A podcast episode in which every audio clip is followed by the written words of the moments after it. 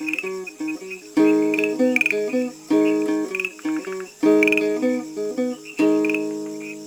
Taïwan International, les joies de l'éco-construction.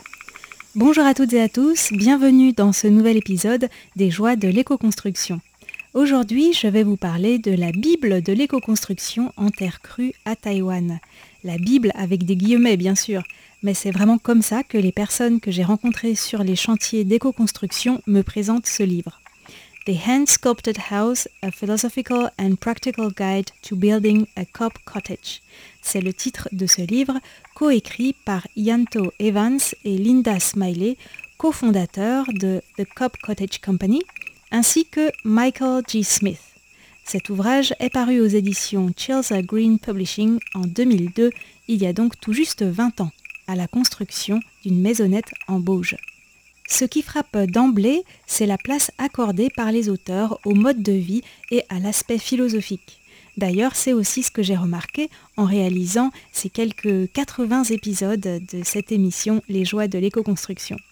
Au départ, je pensais surtout parler de matériaux naturels et d'architecture, et finalement, même si j'en parle, bien sûr, j'en suis venue à accorder une grande place au cheminement philosophique des personnes que j'interviewe parce que construire en matériaux naturels, autrefois c'était la norme, mais aujourd'hui dans des sociétés où la norme est devenue la construction dite conventionnelle en béton et autres matériaux industriels, l'éco-construction c'est une démarche qui découle d'une réflexion préalable.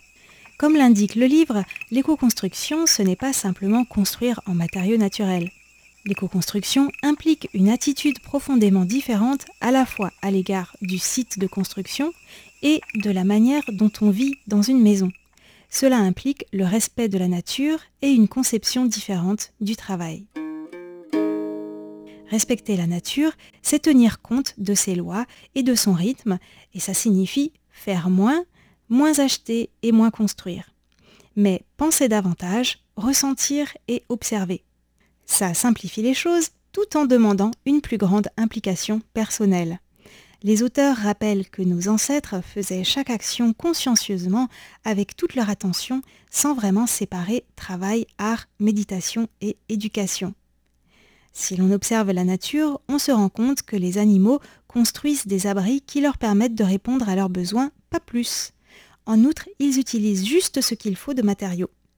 Nos ancêtres construisaient également leurs demeures de manière simple et la superficie n'était pas très grande. Seuls les bâtiments ayant une fonction sociale, politique ou religieuse particulière étaient plus spacieux et comportaient des détails raffinés. Comme le rappelle le livre, au fil du temps, les architectes se sont mis à construire selon des lignes droites, alors que les lignes parfaitement droites n'existent pas dans la nature.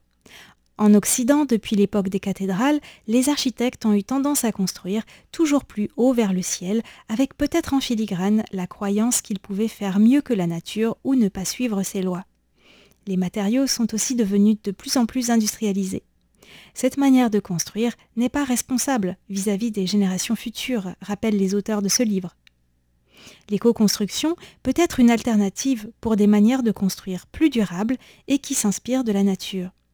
Alors, il faut commencer par le commencement. Quelles sont les lois, ou plutôt les tendances, que l'on trouve dans la nature? Tout d'abord, rien ne se perd, rien ne se crée, tout se transforme. L'entropie, tout se décompose, toute vie a une fin. Chaque chose est unique. Il n'y a pas de monoculture dans la nature.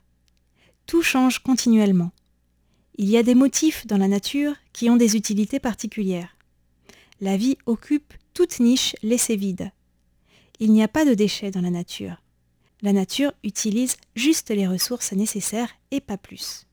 Tout cela était bien compris par les cultures que l'on appelle aujourd'hui traditionnelles ou pré-industrielles, que les auteurs décrivent, eux, comme des cultures de conservation, car ces peuples savaient que s'ils ne conservaient pas leurs ressources, cela mettait leur vie en péril. En contraste, les cultures dites modernes, basées sur la consommation et donc la production de déchets, institutionnalisent et valorisent le gaspillage des ressources, même si bien sûr c'est de plus en plus remis en question au sein de ces sociétés.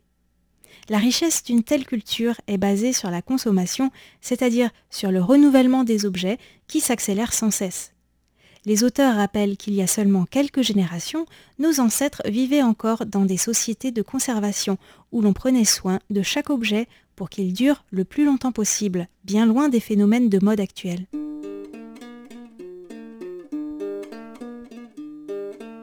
Que peut-on apprendre des sociétés qui valorisent la conservation? Parmi les préceptes dont on peut s'inspirer, il y a notamment ne construis pas plus grand que ce dont tu as besoin. Utilise les matériaux qui sont abondants aux alentours et adapte l'architecture à ces matériaux. Construire quelques bâtiments partagés qui sont des lieux encourageant la coopération. Ne jamais démolir un bâtiment qui peut encore être rénové. Accepter le fait que les matériaux s'abîment avec le temps. Comprendre que les lignes et les angles droits sont plus coûteux pour l'environnement. Faire en sorte qu'habiter soit confortable, ce n'est pas forcément tout le bâtiment qui doit être chauffé ou refroidi, mais ce sont les gens qui ne doivent pas avoir chaud ni froid. Construire en se fondant dans le paysage. Construire petit à petit, pas tout en une seule fois, en fonction de nos moyens. Décorer la maison au fur et à mesure qu'on la construit. Toute la famille peut participer à la construction. Ne pas essayer des idées nouvelles ou compliquées dans la construction d'une maison, il vaut mieux s'entraîner d'abord sur des petits abris pour les animaux. Observer les rythmes de la nature, notamment les saisons, pour construire intelligemment. Ne pas acheter d'outils si l'on peut en réutiliser, en emprunter ou en fabriquer soi-même. Et last but not least, prendre du plaisir en construisant. Tout cela peut nous sembler aujourd'hui très loin de la manière dont les entreprises construisent. Mais comme le soulignent les auteurs, cela ne fait que quelques générations que nous ne construisons plus nos maisons par nous-mêmes avec l'aide de la famille et des amis. Cela ne fait pas si longtemps que nous nous endettons sur plusieurs dizaines d'années auprès des banques pour que des personnes que nous ne connaissons pas construisent à notre place. À cet égard, l'éco-construction nous permet de nous reconnecter avec nos traditions d'autoconstruction et c'est aussi, selon les auteurs, un droit naturel. Construire en terre permet de construire presque gratuitement des maisons magnifiques que nous sculptons nous-mêmes. Les maisons ainsi construites ont une âme et nourrissent la nôtre. Le changement d'attitude qui sous-tend cette démarche, c'est de réfléchir à comment on peut satisfaire ses besoins. Aujourd'hui, quand on a besoin de ceci ou de cela, on se demande comment on peut l'acheter. Mais une autre attitude est possible. J'ai besoin de ça, alors qu'est-ce que je peux trouver à proximité et qu'est-ce que je pourrais en faire? Ça s'appelle la créativité et c'est ce qui donne de la joie dans la vie. Oui, mais je n'ai pas le temps pour ça. J'ai un vrai boulot, moi, des enfants à nourrir, des factures à payer, et puis de toute façon, je n'ai pas les moyens d'acheter un terrain.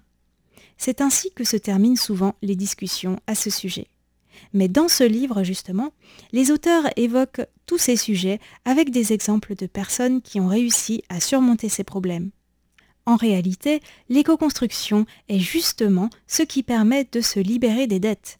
Et quand on n'est plus pris à la gorge par un prêt à rembourser, on peut justement consacrer plus de temps à ce qui nous inspire. Toutefois, pour que cela fonctionne, les auteurs nous rappellent qu'il faut garder à l'esprit que le plus important n'est pas d'obtenir rapidement une maison terminée. Le fait de construire, tout comme le fait de vivre dans cette maison, est en soi un processus de réflexion, de connexion à la nature et même de joie. L'éco-construction, ce n'est pas la fabrication d'un produit, c'est prendre le temps de vivre pleinement chaque étape du processus de construction.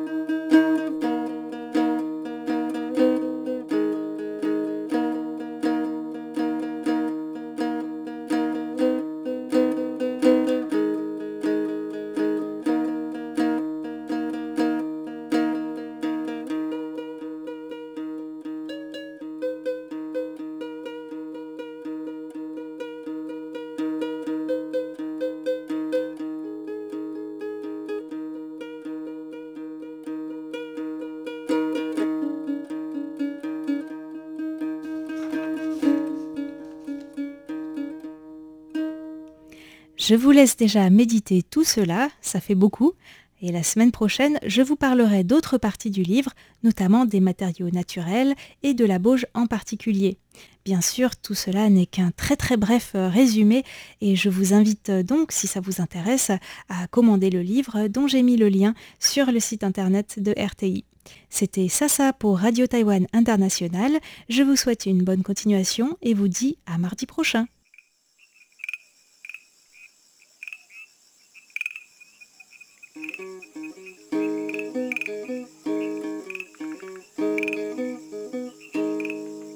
Radio Taïwan International, les joies de l'éco-construction.